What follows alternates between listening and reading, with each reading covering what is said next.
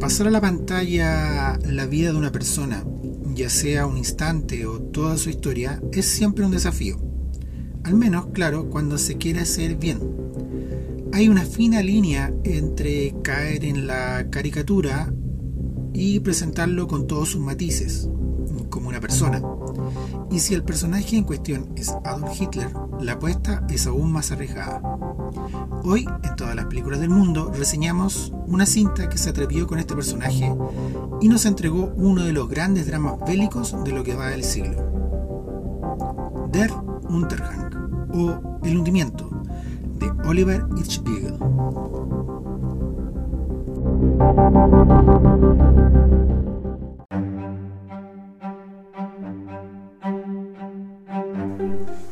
Esto es Todas las películas del mundo, un espacio de reseñas de cine para gente con prisas, creado y conducido por el espectador furioso.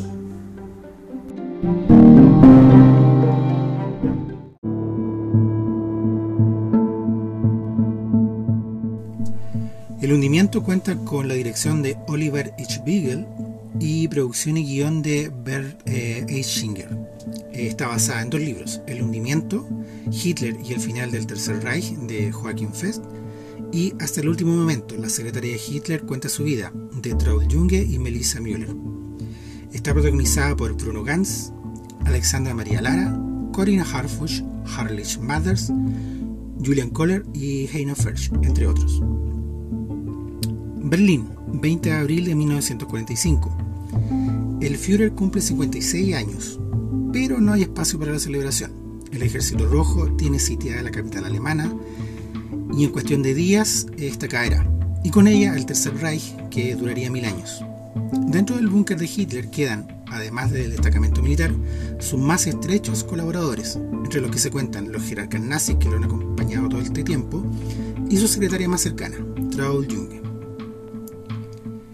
El hundimiento es una cinta que nos lleva a los últimos días de Hitler, encerrado en su búnker, sin asumir su derrota, haciendo movimientos estratégicos para dar vuelta a la situación con ejércitos que solo existen en su mente. Es la crónica de un fracaso, el fin del mundo para aquellos que veían en el Tercer Reich la realización de sus más afibrados sueños. No hay nada de épica, hay patetismo, silencio, tristeza y miedo. Para transportarnos o encerrarnos en el búnker, la película utiliza un estilo semi-documental para traspasar la pantalla este espacio subterráneo, opresivo, donde al igual que la esperanza, la luz natural no llega. Se siente la falta de aire, se utiliza mucha cámara en mano y una iluminación dura para representar la ausencia total de luz solar. En los momentos en que la película sale del búnker, los planos siguen siendo acotados, siempre desde el punto de vista de los personajes. No hay grandes y épicos planos generales, el drama es siempre en primera persona y nosotros como espectadores sentimos lo que sienten los personajes, el paso del tiempo. El final es opresivo porque es inevitable y como tal parece no llegar nunca. El personaje de la secretaria de Hitler, Traul Junge, es el vehículo para que entremos en la situación. Es un personaje con el cual la audiencia puede sentirse identificada, sentir empatía por ella no siendo una nazi convencida, a diferencia de los generales y jerarcas del Reich, su mirada es la más humana y cercana. Vemos a Hitler a través de sus ojos y nos encontramos con una persona capaz de actos y pensamientos monstruosos y al mismo tiempo de gestos de amabilidad para con ella y otros colaboradores civiles más cercanos.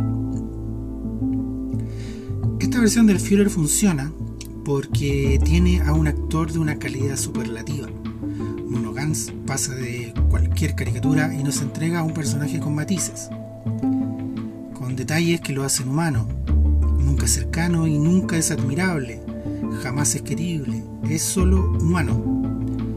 No es un monstruo de opereta ni un archivillano imperturbable con todo siempre bajo control. Comprendiendo que la tragedia es mucho más amplia que lo ocurrido en el búnker, el hundimiento intercala la historia de dos personajes que están fuera, un médico militar y un niño de las juventudes nazis, las que fueron llamadas a defender Berlín del Ejército Rojo. Así tenemos una visión más general de lo que significó el Tercer Reich y su caída para el pueblo alemán. Entendemos cómo también para ellos fue una tragedia. Al final, quizás nadie más que los alemanes podían hacer una película que calara tan hondo, ya que es un tránsito histórico que cambió su destino.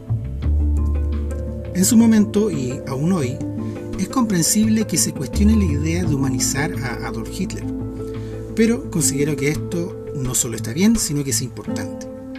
A través de este ejercicio podemos entender que el lado más oscuro del ser humano habita en personas comunes y corrientes, no en monstruos inhumanos ni supervillanos del cómic.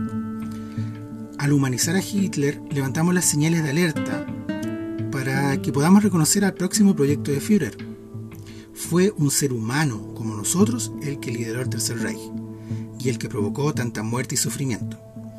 Jamás debemos olvidar eso. Hoy menos que nunca. Y ahí, junto a sus evidentes virtudes cinematográficas, está la grandeza de El hundimiento.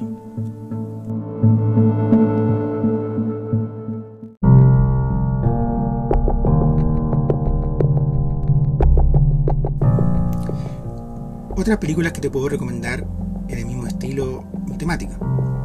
Primero, El Búnker de George Schaeffer, que tiene la particularidad de tener a Sir Anthony Hopkins en el papel de Hitler. También 13 minutos para matar a Hitler de Oliver Hirschbiegel, sí, el mismo director del hundimiento. El clásico Sin novedad en el frente de Louis Milestone. La Cruz de Hierro de Sam Peckinpah Sophie School de Mark Ruthermond y finalmente La Ola de Dennis Gansel.